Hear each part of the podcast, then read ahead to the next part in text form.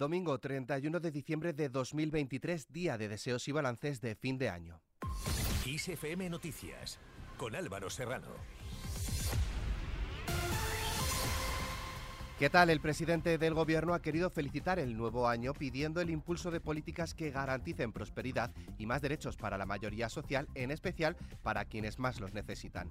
En un mensaje en la red social X y a pocas horas para el comienzo del nuevo año, Pedro Sánchez ha recordado que los últimos 12 meses han sido de progreso, concordia, igualdad y compromiso social.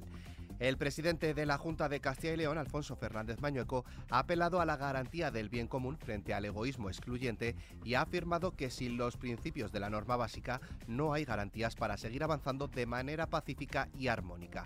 Por su parte, el Lendakari Íñigo Urcuyu ha destacado que desde el año 2012, cuando empezó su mandato, a la actualidad, el paro en Euskadi ha descendido desde una tasa del 16% a menos del 8% actual. En cuanto a la convivencia, ha rememorado que en 2012 compartíamos, dice, el reto anhelado de la paz y la convivencia, dejar atrás décadas de violencia y terrorismo, lograr la desaparición definitiva de ETA, avanzar en una memoria crítica, en la cultura del respeto, la paz y la convivencia. Nos queda, dice, la herida de las víctimas a quienes recordamos cada día. El presidente de Castilla-La Mancha, Emiliano García Paje, ha dicho en su mensaje de Año Nuevo que desea para 2024 una España más igual y cohesionada, que gane en certidumbre y confianza y en la que acaben los momentos difíciles que se viven en la política nacional, donde el exceso de ruido y de frentismo dificulta el entendimiento.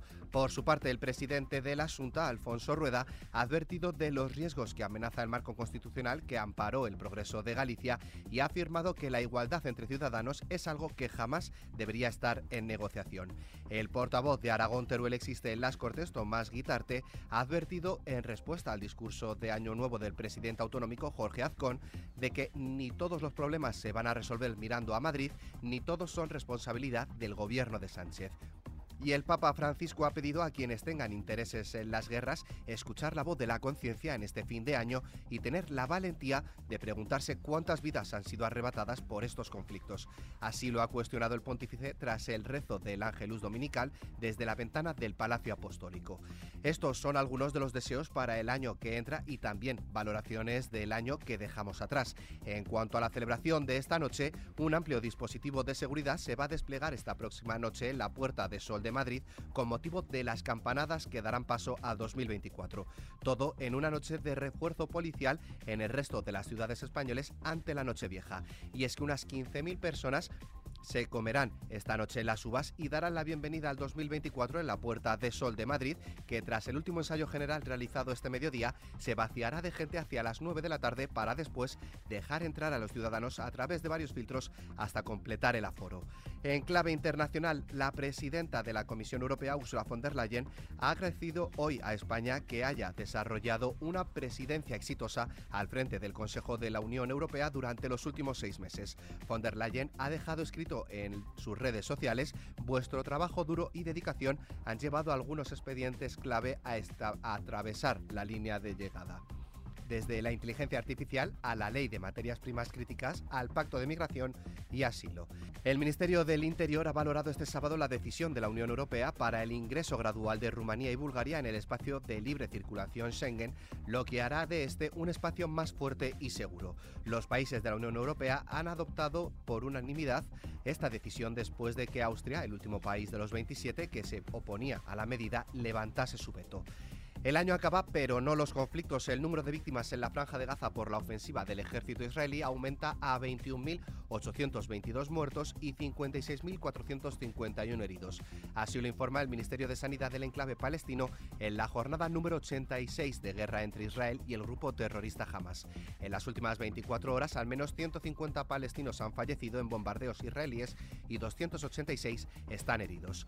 Rusia ha atacado a la ciudad de Kharkov en el noreste de Ucrania. Lo ha hecho en represalia por el bombardeo ucraniano de este sábado contra la ciudad rusa de Belgorod, que deja al menos 24 muertos y más de un centenar de heridos, según ha informado hoy el Ministerio de Defensa ruso.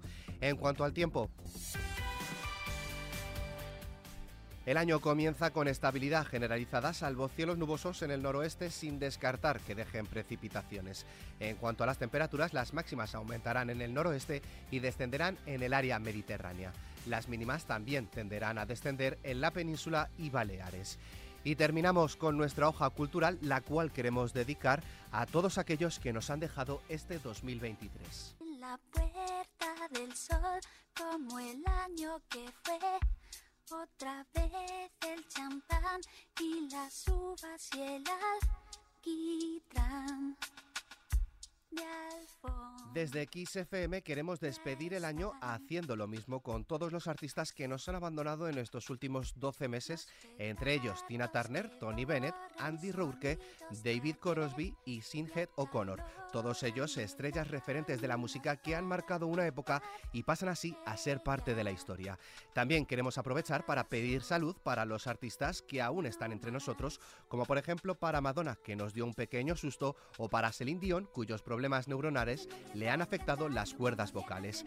Y como no, por supuesto, nuestros mejores deseos también para vosotros, nuestros oyentes.